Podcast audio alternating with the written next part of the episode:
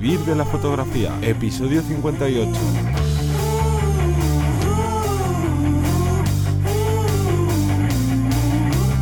Bienvenidos y bienvenidas al podcast que te enseña a vivir de tu pasión, es decir, vivir de la fotografía, donde semana a semana encontrarás todo lo referente al mundo de la fotografía como negocio ya que es muy importante que si nos queremos dedicar a la fotografía entendamos esto como un negocio. Por tanto, partes como el marketing, cómo buscar clientes, el posicionamiento en internet y un largo etcétera, eh, se hace fundamental y ultra necesario para llegar a buen puerto con esto que es vivir de la fotografía. Hoy tenemos un formato distinto antes de que haga la típica presentación porque no estamos Teseo y yo solos, sino que tenemos aquí a Alejandro y es que es el, el invitado honorífico de la primera entrevista que, realizamos en el podcast. Buenas, Alejandro Robert. Hola, ¿qué tal, chicos? ¿Cómo estáis? Pues eh, como dice Johnny, en este caso hemos cambiado el formato, estamos lanzando una nueva herramienta de aprendizaje, como puede ser el hablar con profesionales, con gente que está dedicando a una especialidad o a varias especialidades y, bueno, pincharles un poco que nos cuenten cuál ha sido lo positivo, lo negativo, que nos cuenten un poco los trucos y, sobre todo, poner los pies en la, en la tierra, que muchas veces se vende lo, lo, que más se ve, ¿no? Por las redes sociales, ¿no? Este wow, vive muy bien, lo ha conseguido con muy poco esfuerzo, tal. Bueno, vamos a ver eh, dentro de ese camino, en este caso con, con eh, este gran especialista, eh, vamos a ver un poco que nos cuente batallitas y demás. Y yo creo que antes eh, que nada, recordaros que ya sabéis que nos podéis escuchar en vía podcast o video podcast en Spotify, iVoox, iTunes y demás redes sociales. Y bueno, así como pinceladas grandes, eh, decir que en este caso Jandro Revert, que le podéis visitar en su web y bueno, en diversas redes. Ahora hablaremos de las mil facetas que tiene nuestro amigo Jandro, pero sobre todo yo creo que destacaríamos retocador, mm, destacaríamos fotógrafo y formador. ¿Vale? Pero antes que eso, yo creo que lo ideal sería que, tú mismo nos pudieras describir un poquito, ¿no? Que desde dónde empiezas y por dónde vas, como digo, en, este gran camino que es la fotografía. Pues bueno, sí, lo has dicho muy bien. Principalmente retocador y fotógrafo y, formador. Claro, yo, yo, empecé en la fotografía sin, sin nada de formación y además empecé porque fue una época que me quedé en el paro y dije, bueno, antes de volver a meterme en otro curro que no me acabe, ahora que tengo unos ahorrillos, voy a pillarme una camarita y voy a probar. O sea, yo no tenía ni idea de, fotografía, ni tenía referentes, ni nada. No es que dijera, uy, me gustaría hacer. No, no, me compré una cámara un poco por pasar el tiempo. Y entonces me di cuenta de que la foto, lo que me gustaba de la fotografía no era la fotografía en sí. A mí es algo que no me llama, hacer fotografías por tener fotografías, ni, ni retrato, ni documental. A mí lo que me interesaba era luego con eso hacer cosas y es cuando empecé a retocar, ¿no? Antes de, hacer fotos ya retocaba fotos de otras personas, de, bueno, de otras personas no, de internet, porque no eran personas, era internet en ese momento. Pero claro, la gracia era hacerlo con, material propio. Y bueno, pues básicamente combinando esas dos cosas, eh, luego lo hablaremos, pero empezar a retocar de nada y trabajar de retoque no es, no es fácil, no es sencillo. Entonces la fotografía me dio un poquito ese primer esa primera experiencia profesional para luego ir metiendo la nariz en el tema del retoque.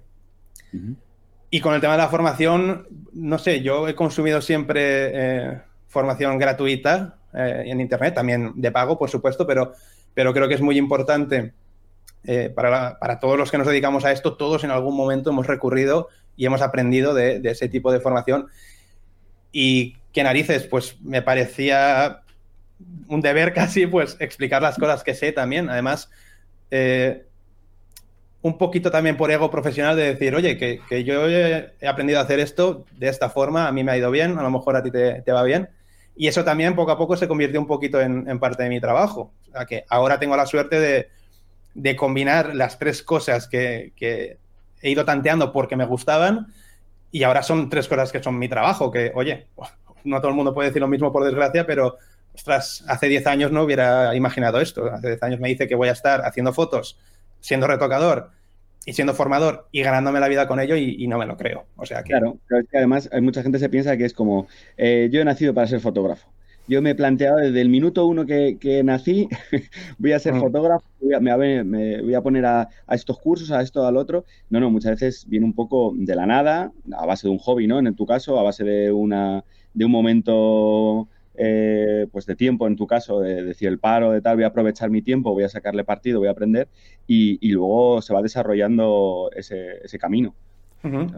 y una duda que siempre me surge, porque pocas veces veo gente o conozco gente que se dedique a la fotografía ya al 100%, que haya tenido lo que decías tú, Teseo, muy claro de no, no, yo desde bien pequeño dije yo quiero ser fotógrafo y voy todo a ello. Y suele ser más gente que, pues como es tu caso, que estudió otra cosa o que se dedicaba a otra cosa y terminó por cosas de la vida pasándose a la fotografía. Y mi gran duda es, ¿nos puedes contar a qué te dedicabas antes o qué, o qué estudiaste? Pues eh, yo he tenido el mismo problema siempre, nunca he tenido claro qué quería hacer. De hecho, yo estudié bachillerato científico y bachillerato artístico. Así de, descuadrado estaba. Hmm. Luego estudié diseño de interiores porque sí que pues es algo que, bueno, que también tiene una fotografía que tiene una parte creativa y como muy inspiradora y, bueno, lo que te viene, ¿no? Y luego una parte muy técnica, como mucho más científica y más matemática. Pero me di cuenta que en ese momento no era lo que, lo que me apetecía. Si lo volviera a hacer ahora, probablemente lo vería de otra forma y me gustaría más, pero en ese momento eh, yo no quería verme ya metido en, esa carrera y trabajar de diseñador de interiores, así que lo dejé, antes de terminar lo dejé. Ahí está la clave. Realmente hay muchísima gente que, se mantiene el trabajo. También entendemos la circunstancia, los compromisos y demás. Pero dices, yo no estoy a gusto, no me gusta lo que estoy haciendo, voy a cambiar y voy a intentar eh, fomentar algo que, pues como nos pasa a todos, que le echamos muchísimas horas porque nos gusta. ¿no? Si no, no aguantaríamos la cantidad de horas que le echamos al curro, ¿no? Pero, pero claro, ahí está la clave. la iniciativa y las ganas de querer hacer algo distinto, de cambio, de hacer algo que te gusta, yo creo que, al final eso mueve montañas. Hmm. Y, que hay mucha gente, yo conozco a mucha gente por, por el tema de la formación y tal, conozco a mucha gente joven que está en un punto que no sabe qué hacer con su vida y está como preocupado y con ganas de salir de ahí es natural, pero también es verdad que, bueno, a mí me ha pasado y a muchos les habrá pasado, a vosotros puede que también, que siempre hay una época que a lo mejor estás un año que no sabes qué hacer y, te sientes mal. Y eh, pruebas cosas, fallas y ahí corremos un peligro de caer en hacer algo que no nos va a gustar. Como decías, depende de la situación de cada uno. Yo me vi en un momento en la situación que tenía que trabajar sí o sí y perdí un par de años, perdí entre comillas, que a lo mejor ya podría haber invertido en, fotografía o en, o en retoque. Entonces, bueno, eh, la gente que no tiene esa necesidad, ostras, pues está, está por esa parte cubierto, aprovecha, prueba, da igual, o sea, métete a hacer fotografía si te apetece y si no, pues ponte a dibujar o, lo, que sea, pero probar. De hecho, yo ese año que tuve de parón no hice solo fotografía, probé un montón de cosas porque digo, bueno, algo me gustará y ya veré si tiene salida profesional, ¿no? Qué bueno, qué bueno. Claro, aquí ahora la pregunta justo radicalmente opuesta eh, una vez que nos has planteado cómo ha sido tu evolución o cómo ha sido tu inicio, vamos a la parte que mucha gente le pregunta, ¿no? El, ¿Se puede vivir de esto? O sea, ¿realmente tú a día de hoy estás viviendo dignamente de, la fotografía y de todo lo que abarca la fotografía? A día de hoy, sí. A día de hoy, eh, digamos que puedo pagar un alquiler, que puedo pagar eh, pues un coche y que puedo pagar mi comida, pero eh, a ver, he tenido la suerte de trabajar con marcas súper grandes que a veces cuando lo comento con amigos del sector y tal me dicen, guau, tal, pero no tiene nada que ver. O sea, trabajo dignamente, sí, y, sobre todo dignamente de forma personal. O sea, estoy trabajando de lo, que, de lo que quiero trabajar. A día de hoy no cambiaría nada, entonces eso está guay. Pero me ha costado 10 años. no, no 10 años, pero los primeros 5 años he, he, pasado hambre. que también podría haber recurrido a hacer otro trabajo, ir combinando tal, pero bueno, en ese caso ya es una cuestión personal. Yo soy bastante cabezón y prefería eso, pero seguir metiendo el 100% de, de mi energía y de mis posibilidades en esto. Hay gente que sabe hacerlo mejor, hay gente que es, que es muy buena o que tiene la suerte de que es captado enseguida y en un año está trabajando perfectamente de esto, ¿no? Que también se ha dado el caso de gente cercana y oye muy bien. Pero vamos, que no se extraña la gente de que se tire cinco años y no consiga vivir de esto. ¿eh? Es, normal. Creo que eso es algo muy importante que, se sepa, porque muchas veces la gente, sobre todo yo creo que cuanto más joven es como que necesitas esa inmediatez de, mm. no, quiero vivir de ello y es, que, es que esto es imposible. Y, ¿Cuánto tiempo llevas intentándolo? Y te dicen, seis meses, un año. Y es como no es nada. Porque mm. aparte de que como tú has dicho, en total 10, pero a lo mejor los cinco primeros años era más, me imagino a lo mejor, pues probando a ver si esto te va gustando, viendo qué, rama te gusta más dentro de, la fotografía, descubriéndote a ti mismo. Y luego ya, a lo mejor tomándotelo en serio, pues otros años. Que sí, hmm. que hay gente que a lo mejor tiene, por distintos y múltiples factores, tiene ahí como un chispazo y pum, en un año está. Pero no puedes pretender pasar de 0 a 100 en nada en seis meses y decir, uy, como en seis meses no tengo dinero para lo que tú decías, para tener un alquiler, pagar todo, ¿no? Lo que es una vida, pues entonces ya lo dejo. Claro. Y que es muy diferente el. A ver, es el problema que tiene la fotografía y otras tantas profesiones, eh, digamos, eh, creativas o inspirativas, y es que no tiene nada que ver lo que tú hagas por gusto con lo que es el mercado llegar a combinarlo es complicado. O sea, llegar al punto en que te llamen porque les gusta tu estilo es complicado. Y aún así, tienes que saber aplicarlo a un mercado porque al final todos jugamos en la misma liga. Eh, si tú quieres trabajar en Marvel, tienes que dibujar como los dibujantes de Marvel. No vale que estés empezando. Eso a Marvel le da igual, ¿vale? El ejemplo más claro que siempre pongo. El mercado es el que es y, tiene un corte de calidad mínima que da igual que lleves un año que diez, si no llegas ahí, no vas a trabajar de eso. Eso está clarísimo. Patrones, por así decirlo, para adaptarte. Y ahora me viene muy bien esta pregunta que tenemos preparada, que es, eh, o que yo tenía preparada para lanzar, que es, ¿qué te diferenciaría a ti de la competencia? O sea, a la hora de, contratarte, ¿por qué piensas que te contratan a ti a, cualquiera de los niveles? Como digo, ya sea formador, ya sea eh, fotógrafo o, o ilustrador, o editista, o editista, editor, perdón.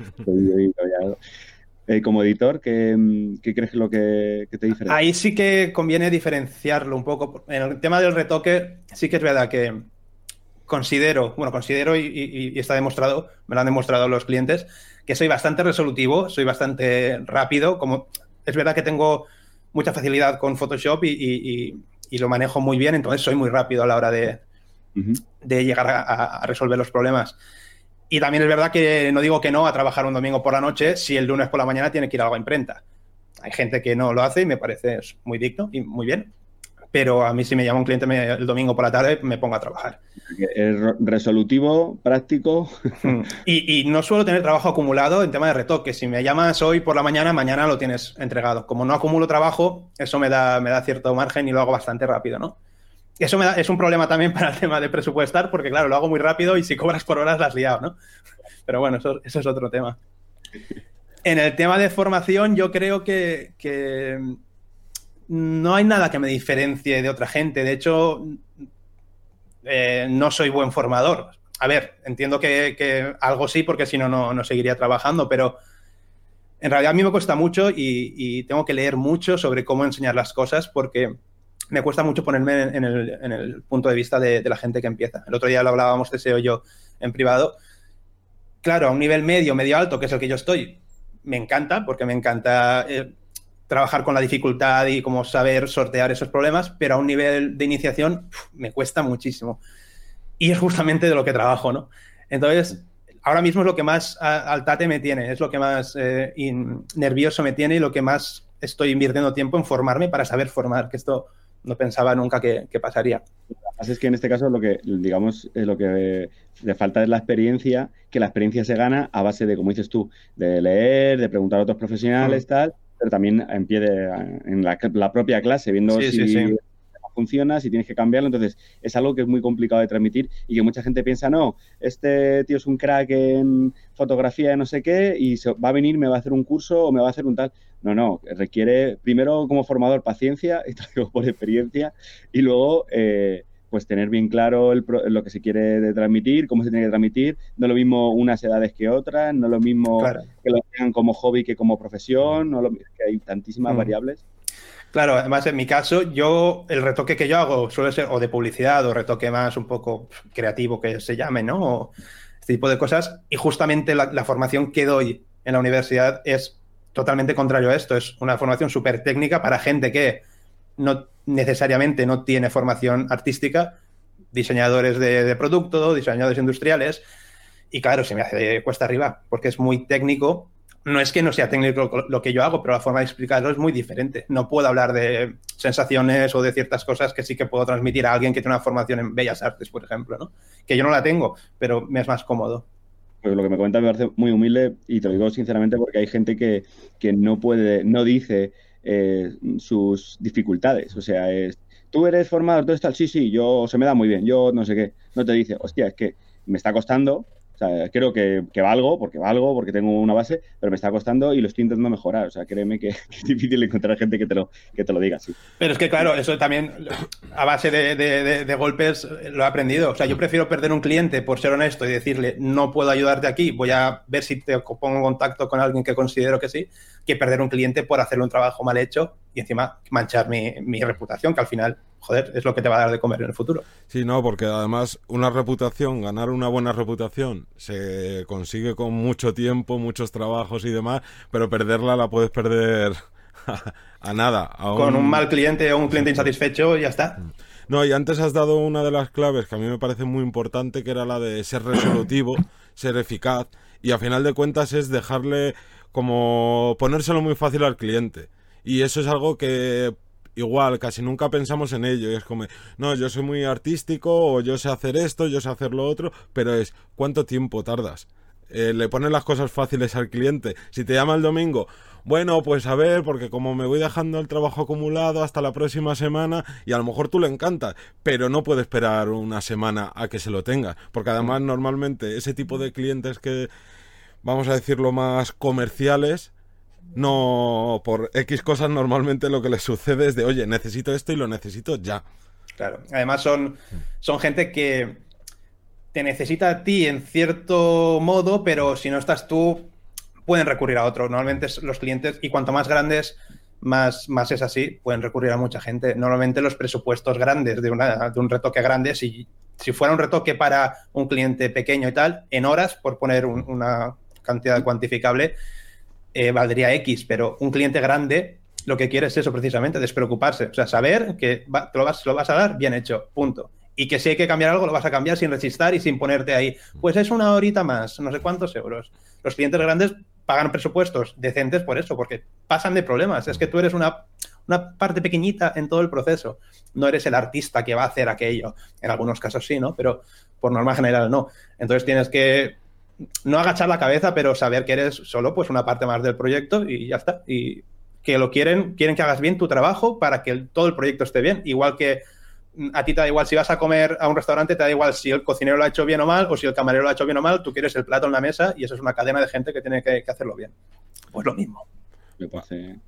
Y una pregunta que quiero hacerte también es de, claro, tú has pasado X tiempo hasta llegar a este punto y eres una persona que eh, más intermitentemente a veces y demás, pero siempre has estado creando contenido, ¿no? Y entonces, ¿crees que esa creación de contenido te ha ayudado a llegar al punto en el que estás o a conseguir algunos clientes? Sí. Bueno, directamente probablemente no. Pero eh, la verdad es que cuando hablamos de crear contenido, eh, más concretamente, de grabar vídeos para YouTube, cuando te pones delante de una cámara y tienes que, todo eso que llevas ahí, transmitirlo, organizas bastante las ideas y tú mismo te das cuenta de lo que quieres decir y a veces dices cosas que, en tu cabeza tenían sentido pero luego no.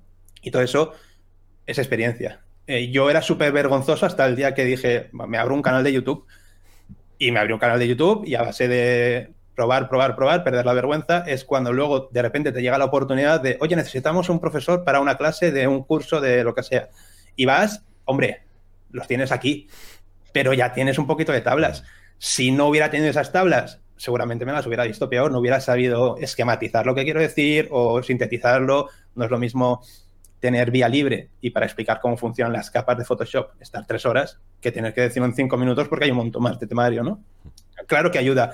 En mi caso, directamente no he tenido clientes, así como, como otros canales de, YouTube y tal. Pues sí, vosotros, por ejemplo, pues eh, tenéis eso como una parte de, vuestro trabajo, no es mi caso, pero es cierto que mucha gente pues es como, hoy y además haces esto, pues bueno, eh, bien, ¿no? Mola, mola que compartas lo que, lo que sabes. Es un añadido, yo creo, bastante importante en este caso.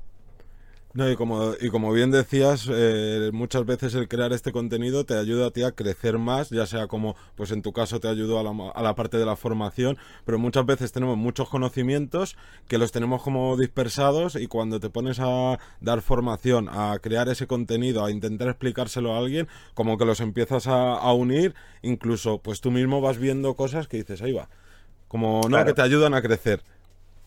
Sí, es lo que, lo que se dice, ¿no? Si no sabes explicarle algo a tu abuela, es que no lo sabes, ¿no? Es un poquito, te, refleja realmente lo que sabes. Vale, yo ahora quiero lanzarte una pregunta que sería, eh, aunque hemos visto un poquito, nos has ido contando eh, cuáles han sido las, no los palos que ha sido o las piedras que has ido saltando del camino, pero cuál sería uno de los mayores errores a nivel, a nivel de trabajo, ¿vale? Que has tenido? O sea, que has dicho, ostra, esto si lo hubiera hecho de esta forma, me había salido este trabajo, o hubiera, intentado, mm. tenido más posibilidades en esto o lo otro. Yo creo que principalmente eh, yo soy muy disperso. Entonces, tengo épocas que en un año me dedico mucho al retoque de producto y luego no lo vuelvo a tocar en tres años. Yo creo que mi mayor error ha sido no saber realmente hacia dónde quería ir.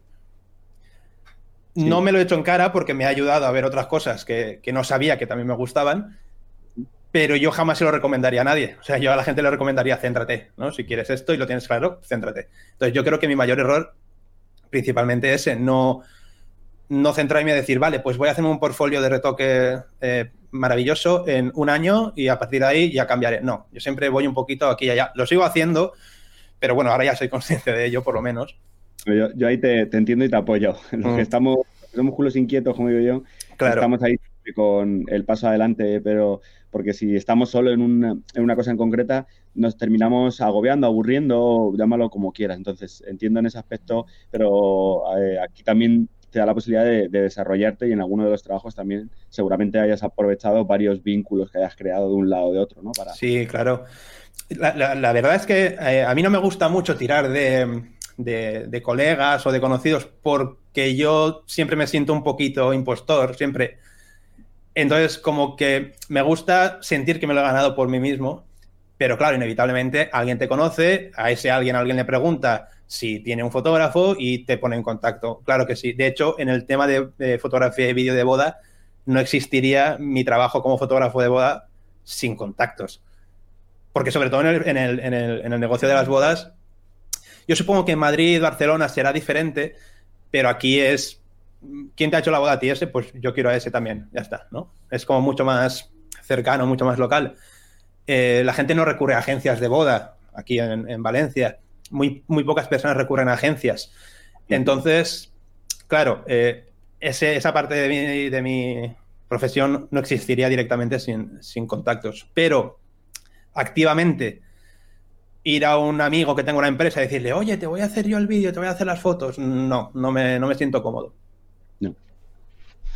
Vale, pues Johnny, si quieres comentar eh, más preguntitas otra, que tenemos. Otra cosilla sería que mm, ¿qué recomendaciones le darías a alguien que quiere empezar o que quiere dedicarse tanto al mundo del retoque o a alguna de las otras ramas que, tocas con tu trabajo? Bueno, yo creo que en, cuestión de fotografía no voy a decir nada porque ya vosotros habéis hecho bastante trabajo en, en ese sentido.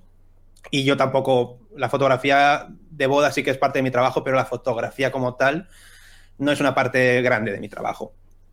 El tema del retoque sí que creo que es más interesante porque es complicado entrar ahí. Yo reconozco que entré por suerte porque topé con un cliente que le guste lo que, o sea, le gustaba lo que, lo que hacía con él y ese cliente es grande y es potente, si no, tampoco viviría a día de hoy del retoque únicamente. Perdona que te corte aquí. Suerte, la suerte hay que buscarla. O sea, seguramente estabas currando tanto, estabas dándole tantas vueltas y como dices tú, echándole tantos días, eso no es suerte, eso es currárselo y esperar a que mm. salte la oportunidad. Y que cuando salte estés preparado. Eso, sí, sí, sí, sí, totalmente de acuerdo, sí. Pero bueno, básicamente yo hay una, se lo digo siempre a todos, a todos los alumnos, si tienes claro que quieres retocar, porque retocar parece que sea arreglar granos y, no es así. El retocar, el retoque de publicidad no tiene nada que ver con, con, no sé, con fotomontaje o con producto puro o con retoque para web, que es un trabajo que en principio no le gusta a nadie porque es recortar elementos de un fondo y ponerlo en blanco, pero bueno, es un trabajo que, que da dinero y es sencillo eh, mentalmente, ¿no? Por lo menos. Entonces, si queréis dedicaros al retoque, necesitáis un portfolio alto, de, o sea, de nivel alto. No, no me vale que, te guste Juego de Tronos y hagas un montaje con Daenerys y no, no me vale. Sí, a mí a veces que me contactan y me dicen, oye, yo soy retocador, mira a ver tal y cual. Si entro en la página web de esa persona y lo que tiene son todo, por decirlo de alguna forma, fan arts, ya pueden estar muy bien, pero esto no tiene, no funciona en el mercado laboral. O sea, no, no llega a venderse o no llega. No, porque es lo que estábamos comentando antes. Es muy fácil hacer cosas que, te gusten a ti. Problema número uno, que no eres crítico. Entonces, eh, es lo más complicado de todo, ser crítico. Yo lo que recomiendo es mm, forzarte o, inventarte clientes o que un amigo te pida un proyecto para un cliente ficción, eh, ficcionado, ficticio, perdón. Eh, y es la única forma de ver los problemas y no sé, y bueno, siempre se puede recurrir a tutorías profesionales, que yo lo he hecho, y o sea, lo he hecho tanto como eh, yo pedir una tutoría como me han pedido tutorías a mí, porque al final es el que más o menos te va a decir esto en el mercado funciona o no y por dónde puedes mejorar. Pero preparar un portfolio bueno de 10, 12 imágenes buenas, con que hagas una buena al mes, en un año tienes un portfolio, ole. Y ya os digo yo que no hay retocadores que tengan un portfolio de 12 piezas excelentes, no hay. Entonces, ya es un, es un tema importante. Segundo tema, una página web. Está muy bien Instagram, está muy bien. Facebook está volviendo a coger fuerza ahora, no sé por qué. Pero en Instagram tienes que jugar con las reglas de Instagram. En tu página web cuesta más, pero juegas con tus reglas. Eliges tus tipografías, tus fondos, tú, no sé, cómo poner los elementos. Y eso dice mucho de ti. Porque Instagram solo dice de ti las imágenes que publicas. Y sin querer estamos subyugados a cómo funciona Instagram, si va a funcionar mejor esto, aquello. En tu página web eres libre. Cuando a mí me contacta alguien que es retocador o que quiere entrar ahí, si no tiene página web, es que no, ya está, descartado. Puedo hacerlo muy bien, pero no, algo falla. Si una persona no se dedica eh, el tiempo necesario, el esfuerzo, sea esfuerzo propio o económico para que alguien lo haga, en tener una página web en condiciones, pero no por mí, o sea, ni yo ni ninguna empresa seria lo va, lo a hacer. Entonces... Pasaba otro de repetirlo 200 veces. Claro. diciendo, pero es que yo no tengo página web, pero me ha dicho fulanito que tampoco es tan importante. Y te quedas alucinado y dices, madre mía. La página web hay que tenerla, aunque luego no se use. Porque la verdad es que la página web no se actualiza a diario. Eh, bueno, con que le metas una buena actualización cada tres o cuatro meses, ya, ya que te matas. Pero claro, el contenido que tiene que, el contenido que tiene que haber en tu página web tiene que ser escueto, pero lo mejor. Y con cierto sentido. Es que es eso, si estás solo en redes sociales y te llega un cliente, quiero ver tu portfolio, ¿y qué hace? De, mira, vete a la línea 3 de mi perfil de Instagram, que está esta, que es buena, y luego a la línea 8, que lo hmm. publiqué hace dos años, pero que esas son las buenas las que tienes que mirar, ¿no? Claro, Instagram es caduco, aunque... Eh, Claro, la gente más joven pues ha llegado con Instagram y Instagram ha estado toda su vida presente, pero Instagram es caduco igual que lo es Facebook y que lo fue Fotolog, Entonces, además de que es caduco, juega mucho con el tiempo, porque Instagram lo que tú publicas hoy no se ve en el timeline de nadie dentro de dos horas. Eso tu página web no tiene ese problema. Tu página web siempre va a estar ahí y vas a poder hacer lo que te dé la gana con ella. Es la mejor carta de presentación a día de hoy. Pero es que si te vas a empresas grandes, agencias grandes, tienen presencia en redes, pero tienen una página web que, vamos, que lloras de bonito que es cuando entras. De bien pensado, de qué elementos poner, qué tipo de, trabajos poner.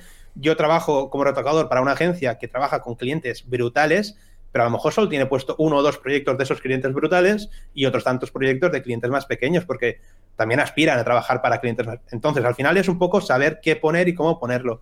Es complicado, pero es que en el tema del retoque, bueno, y una vez tengas ese portfolio hecho, llamar a puerta de agencias pero sin, ningún problema. Las agencias están esperando eso. Las agencias solo quieren que tener más opciones para poder hacer más trabajos. En este caso sería que tú fueras a las puertas a llamar, no al revés, que muchas veces se piensa, me monta la web, ya vendrán a decirme, oye, mira. Espero que venga. Para nada. Pero, pero yo también caí en ese, en ese error, ¿eh? O sea, es, es habitual pero que va para nada. Bueno, ahora tenemos la suerte de que Behance está funcionando muy guay como red social profesional. Entonces, por ahí también entran curros, pero da igual, estamos en las mismas. Si yo veo un proyecto que me interesa en Behance, me voy a la web de, la persona que lo ha hecho. Eso es lo primero. Entonces, página web, un portfolio cortito, pero bueno, y llamar a las puertas. Da igual, eh, no se va a molestar nadie. Llama, eh, envía emails, Si a los seis meses no has recibido respuesta, vuélvelo a hacer porque a lo mejor la agencia tiene 10.000 millones de emails, no pasa nada, no, te van no se van a enfadar. Eso sí, cuidado con cometer el error de llamar a las puertas antes de tener un buen material, porque si llamas a una agencia, la agencia ve tu web y es un chuste, no volverá a entrar. O sea, te vetan directamente. Eh, no es justo en el mundo este, pero claro, es que hay muchísima oferta, hay muchísima gente que quiere trabajar. Claro, eso es importantísimo. Vale, y yo creo que poquito. Tenemos un par de preguntas más para ir rematando, para tampoco alargarlo mucho. Podríamos estar horas hablando. Yo es que hablo demasiado. No, no, da gusto, da gusto. Muy fácil eso. Entonces, em, ¿cómo llevas? Mi pregunta es: ¿cómo compaginas o cómo mm, gestionas todas las especialidades? Porque muchas veces pensamos que el fotógrafo el editor, el formador, solo se puede dedicar a eso porque a otros fotógrafos les vemos que le vemos como especialistas de una rama, pero realmente de forma tampoco lo esconden, pero de una forma más interna tienen como varias especialidades que les dan un, beneficio económico y que cada gente, cada uno le llega de una forma. Habrá gente que te llegue por bodas, habrá gente que te llegue de otro lado. Entonces, ¿es fácil eh, o se puede, mejor dicho, más que fácil, compaginar varias especialidades? Se puede si, si, si te gusta. Si no te gusta, imagínate qué locura especializarte en algo y luego tener que especializarte en otra cosa que tampoco te gusta. Se puede si te gusta. De hecho, yo lo considero, en mi, caso es necesario. A mí me encanta hacer bodas, pero no me imagino haciendo 50 bodas al año, porque me saturaría. La cabeza, a ti, a cualquiera. Claro. Tengo compañeros que se dedican solo a bodas y son súper felices y, ole, pero yo no podría. Yo me hago mis 6, 8, 10 bodas al año y eso me hace salir de casa, estar en otro entorno, tener otro tipo de relaciones profesionales o sociales y me gusta. Como retocador, es durísimo. bueno, si trabajas en un estudio es una cosa, yo trabajo desde, desde mi casa como retocador. Son 10, 12 horas delante del ordenador. Solo trabajar de eso también tiene que ser bastante duro. Y con la formación me pasa lo mismo. Yo para poder enseñar algo tengo que, que haberlo hecho, haberlo probado, haberlo vivido. En el momento en que yo en mi casa por mi cuenta, descubro cómo hacer algo, cuando se lo explico a alguien, se lo explico con una ilusión y con una alegría que se le tiene que quedar sí o sí. Si yo estuviera trabajando como formador todos los días, mm, todas las horas, y fuera mi único trabajo, hombre, mm, me, gustaría, sí, pero no tendría tiempo para, explorar las cosas que luego voy a enseñar, ¿no? Aunque sea algo que ya sé. Seguramente, además, para dirigirlo, te pasaría que estarías eh, como dices tú, no lo harías con esa ilusión, no, lo, no le proyectarías esa energía de decir, mira, esto, haces lo, no sé qué, haces lo otro, que eso se nota un montón. Es, que yo creo que es lo importante cuando, sobre todo en formación tan específica como esta, de cosas que te gustan, porque, bueno, evidentemente cualquier materia te puede gustar, pero aquí sí que depende de, en gran parte de lo que tú quieras dedicar, dedicarle a la fotografía o al retoque en algo que te gusta o lo transmites con pasión, porque si yo te cuento cómo hacer una separación de frecuencias y te lo cuento punto por punto y con esta cara, no vas a hacer una separación de frecuencias en tu vida. Sí, sí. Claro. No, y además eso es, es importante lo que acabas de decir porque muchas veces la gente cuando piensa y a ver, me gusta la fotografía, ¿a qué me dedico? Más que mirar muchas veces qué es lo que más le apasiona o con lo que podría estar tantas horas echándole a la semana en un mismo tipo de trabajo, piensan en, a ver, me han dicho, creo que las bodas dan mucho dinero. Pues vale, me meto a bodas. Y entonces lo que dices tú, al final no estás a gusto del todo, no vas a estar disfrutándolo, por tanto, no vas a transmitir tampoco eso ni a tus clientes ni con tu mismo trabajo.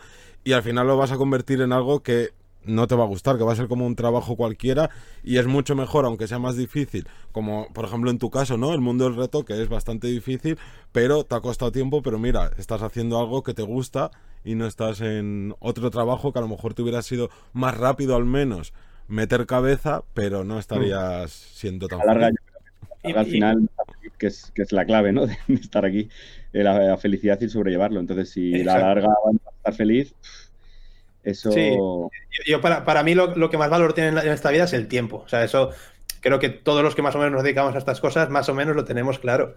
Y yo poder levantarme a la hora que quiera, en pijama, a trabajar, que no quiere decir que me levante a la una del mediodía, que me levanto a, a las seis y media de la mañana como casi todo el mundo, pero porque quiero. A mí que me obligaran a ir cada mañana a un sitio en concreto, pues a lo mejor le, le acabaría pidiendo el gusto, ¿no? Pero y esto no quiere decir que esté mejor ni peor, que hay gente que está genial con su trabajo de ocho horas y se siente bien porque luego en su casa hace sus cosas. Pero no es mi caso y creo que el de la gente que, consume este tipo de, contenido que hacéis vosotros o que hago yo, creo que más o menos tenemos eso en común. Se puede, sí. ¿Te gusta la fotografía? No hace falta que te dediques únicamente a la fotografía. Yo la fotografía la he ido relegando a un plano más personal y, más como afición porque me saturaba trabajar haciendo fotos para gente que me daba igual. El tema de las bodas es otra historia. En el tema de las bodas yo reconozco que no soy el mejor fotógrafo de boda, pero ni de lejos. Pero lo hago tan a gusto y se lo pongo tan fácil a la gente y acabo haciendo tan buenas migas con las parejas que yo creo que eso se nota. Y el resultado final no es que sea maravilloso, pero es, natural, es, no sé. Entonces, no todo va de ser el mejor, va un poco de ser el mejor, pero va también de que lo, hagas a gusto y que sepas, sobre todo, humildemente, dónde estás, qué puedes dar y qué puedes pedir a cambio, que es un problema también muchas veces. Mm. Sí, tienes toda la razón. Bueno, pues eh, cuéntanos, recuérdanos a todos dónde te podemos encontrar, escuchar, cuéntanos un poco. Vale. Vale, mi página web, jandrorever.com. Es curioso porque en mi página web de todo lo que os estoy contando no vais a encontrar nada, porque ni hay, ni hay retoque, porque el retoque lo hago solo para clientes concretos y mm. es privado, ni hay de bodas. Mi página de bodas es loschicosdelasbodas.com. Y bueno, mi canal de YouTube, el blog de Jandro Revert, que ahora también estoy haciendo otra vez, me he cogido con los podcasts, que estuve un añito haciendo casi uno al día y lo, lo paré porque la cabeza me reventó. y ahora estoy otra vez cogiéndome por ahí. Y bueno, Instagram, Facebook y tal. Vamos a seguir con el podcast, ¿eh? que nosotros, como consumidores de todo tipo de, contenido, el ponerte de fondo mientras que bicharreas y cacharreas y tal es, es una gozada. Pero sabéis lo, que cuesta, vosotros lo sabéis. Tenemos que la cabeza, o sea, eh, lo de un podcast al día me parece una, una, locura. Yo lo disfrutaba mucho, pero yo pensaba que, de, hostia, cada mañana todavía, porque es una locura. es una locura dejarlo preparado, los días que no puedes, que sí, que si grabo esto. Ah, bueno, por muy. diario, ¿eh? O sea, no dejamos preparado nada, que eso es lo, fuerte. Pero bueno, eso, y, ya está. Y redes sociales y para lo que haga falta, email también. O sea que Jandro Revert, por suerte no hay muchos que se llamen igual. bueno, está muy bien, está bien.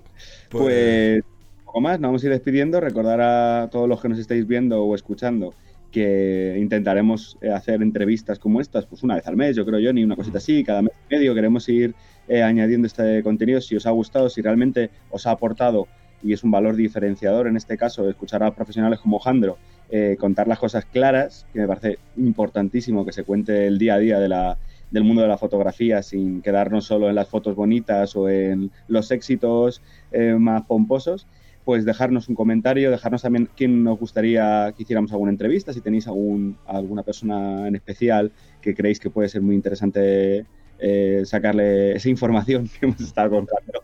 Privilegiada, ¿eh? es, es una auténtico gozada poder tener algo así, vamos, y escucharlo. Y creo que un poquito más, Johnny. Sí, yo dar las gracias a Jandro, que me ha parecido súper interesante todo lo que nos has dicho. Y poco más que aportar. Ah, yo agradeceros a vosotros que me hayáis traído, porque normalmente ya sabéis que algunas entrevistas son de a qué te dedicas, eh, de dónde vienes y tal, pero a mí me gusta, ya lo habéis notado, hablar sin, sin, sin tapujos. Sí, bueno, porque me importáis, porque si no aquí estaría yo hablando, pero bueno. bueno, pues nada, nos despedimos eh, para todos un abrazote bien grande, nos vemos otra semana, hasta luego. Adiós.